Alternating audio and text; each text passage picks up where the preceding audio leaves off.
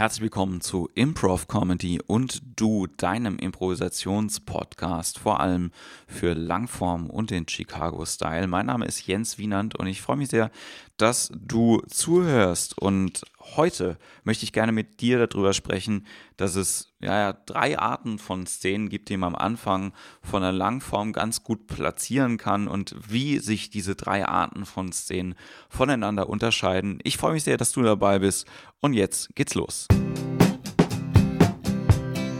Improv Comedy.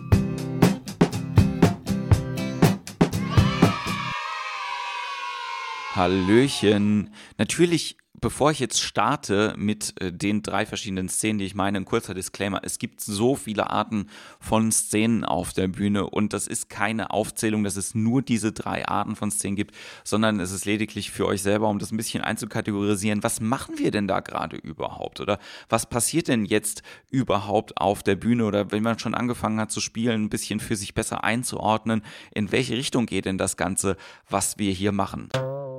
Also diese drei Szenengattungen beziehen sich vor allen Dingen auf den Anfang einer Langform. Damit ihr merkt, wenn ihr spielt, okay, wir sind jetzt gerade in dieser Gattung, das heißt, wir verhalten uns so und so weiter. Ich hoffe, das hilft ein bisschen und ich fange jetzt einfach mal an mit der ersten. Vorher noch kurz gesagt, ich sage englische Ausdrücke, weil ich auch nach deutschen Ausdrücken gesucht habe in der Literatur, aber manchmal findet man auch, wenn man die englischen Ausdrücke irgendwo eingibt, noch mehr dazu, auch vor allen Dingen im englischsprachigen Feld. Deswegen benutze ich einfach die. Wir fangen an. Erste Gattung. Slice of Life, der Ausschnitt von einem Leben von zwei Personen wir müssen uns überlegen, wenn wir Improvisationstheater spielen und wir äh, haben den Anfang von einer Langform-Show, dann haben wir eine Szene, die so viel zwei, vielleicht auch drei Minuten lang geht, wo wir zwei Charaktere kennenlernen. Und, das habe ich ja letzten Podcast schon mal gesagt, diese beiden Charaktere haben eine Vorgeschichte, die kennen sich schon. Und Slice of Life heißt, wir schauen einfach mal zwei Minuten in dieses Leben dieser Charaktere rein. Das heißt, irgendeine Alltagssituation. Da muss gar nichts Spannendes passieren zwischen den beiden. Also es muss jetzt da kein Highlight geschehen, sondern wir genauso wie ihr vielleicht mit eurem Partner oder eurer Partnerin daheim sitzt und Fernsehen schaut oder essen seid oder wenn ihr im Büro seid und haltet euch mit einem Kollegen. Es ist gar nicht spannend und trotzdem, wenn wir zwei Minuten von dem Ausschnitt aus diesem Leben haben, lernen wir den Charakter so ein bisschen besser kennen. Und wir benutzen das vor allen Dingen deswegen, um zu wissen, mit wem gehen wir denn da auf die Reise? Ja, also was, worum geht's denn hier? Was ist das Thema vielleicht von den Leuten? Oder was ist auch das emotionale Thema von den Leuten? Das heißt, wenn ihr merkt, okay, wir sind jetzt hier gerade am Leben, bleibt auch dabei. Macht's einfach immer nur so interessant, dass wir wenn wir nur diesen zwei Minuten Ausschnitt aus dem Leben von diesen beiden Personen haben, es einen Grund dafür gibt, warum wir das jetzt gerade sehen. Das könnt ihr noch im Nachhinein rechtfertigen, aber wie gesagt, das ist die erste Gattung Slice of Life. Das wird vor allen Dingen auch lustigerweise in äh, Japan in der Manga-Kultur benutzt. Da sind ganze Manga-Stories nur darauf ausgerichtet, dass wir quasi Ausschnitte aus dem Alltagsleben von Schülern zum Beispiel in der Schule sehen oder auch, naja, so Soap-Operas wie GZSZ. Da passiert ja jetzt auch nicht immer was super Spannendes, sondern wir sehen einfach den Ausschnitt aus dem Leben manchmal von Leuten. Wir schauen Menschen beim Leben zu und das ist manchmal schon spannend genug.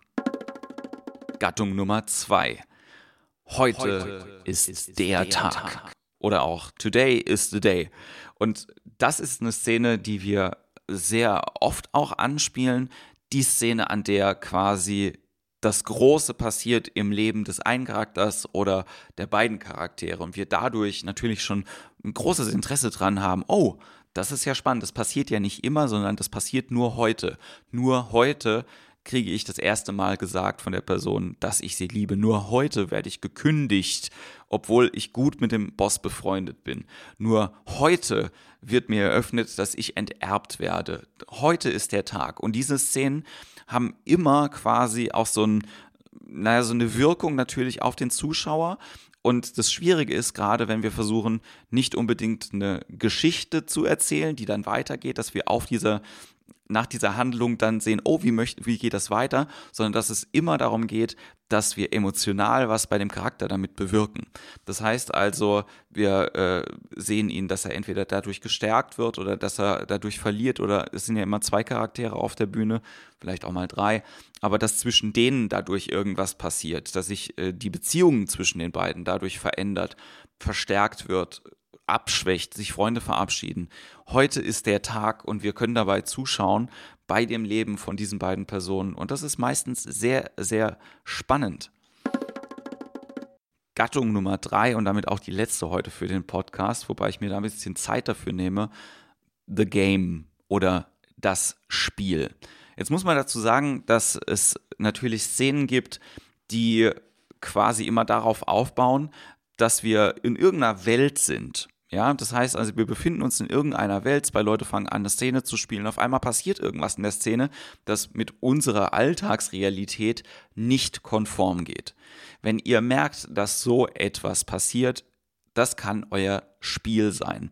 Die Frage ist halt immer, wie bedient ihr das Spiel dann danach? Meistens ist es so, dass zum Beispiel äh, wir haben eine Szene, wo zwei Leute sich miteinander unterhalten und auf einmal merken wir, dass der eine Charakter den anderen Charakter nicht anfassen möchte. Und dann könnte das zum Beispiel das Spiel sein, dass der eine Charakter den anderen Charakter nicht anfasst und wir schauen uns an, wie sieht denn eine Welt aus, in der Menschen sich nicht anfassen. Das Wichtige ist, dass dieses Spiel ernst genommen werden muss und dass wir uns wirklich überlegen, in dem Moment, wenn irgendetwas passiert, was außergewöhnlich ist und mir vielleicht einen Lacher vom Publikum bekommen, dass wir darüber nachdenken, ob das unser Spiel werden kann.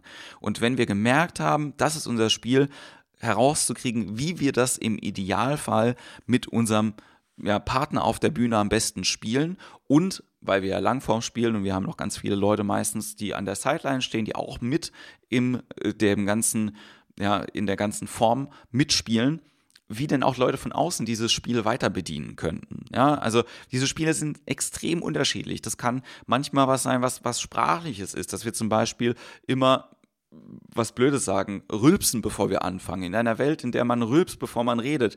Wie sehen da romantische Hochzeitszeremonien aus? Oder keine Ahnung, was dann jetzt äh, in einer Welt, wo es keine Toiletten gibt, ja, wie äh, werden dann Menschen mit anderen Menschen Gassi gehen, ja, wie sehen dann Mittagspausen im Büro aus? Keine Ahnung. Es geht immer um Welten und ein Satz, der mir sehr am Herzen liegt, ist ähm, einer, den ich mir auch tätowieren habe lassen vor kurzer Zeit, nämlich If this is true, what else is true? Das heißt also, wenn das hier wahr ist, was ist noch wahr?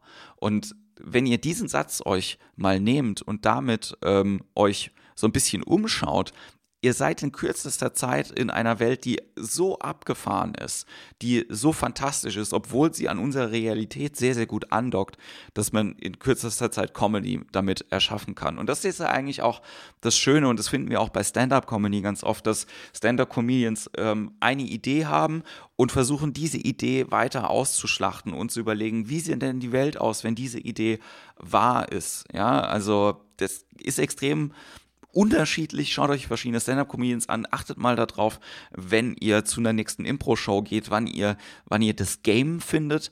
Und damit meine ich gar nicht unbedingt äh, das Kurzform-Game, dass wir eine Struktur hinten dran haben, sondern innerhalb von der Szene zu gucken, okay, irgendetwas ist passiert, was außergewöhnlich ist. Wir bleiben dabei, wir machen das wahr, wir machen das zu unserer Realität. Das ist unsere Welt, in der wir uns jetzt befinden. Und diese Welt schauen wir uns zusammen nochmal an diese Theorie mit dem Game und dass darauf äh, die Comedy beruht, das ist übrigens, ähm, ich würde fast sagen, zu 95 Prozent die Meinung von der UCB in New York.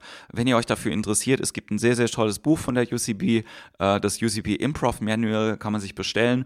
Da steht auch der Harold ein bisschen erklärt äh, drin, ähm, ist nicht 100% meine Meinung, aber wie Game gespielt wird, wird da super gut erklärt. Wenn ihr Bock darauf habt, dann könnt ihr äh, euch dieses Buch mal anschauen, aber ich werde dazu auch noch in den nächsten Folgen ein bisschen mehr erzählen. Wir kommen zu eurer Challenge.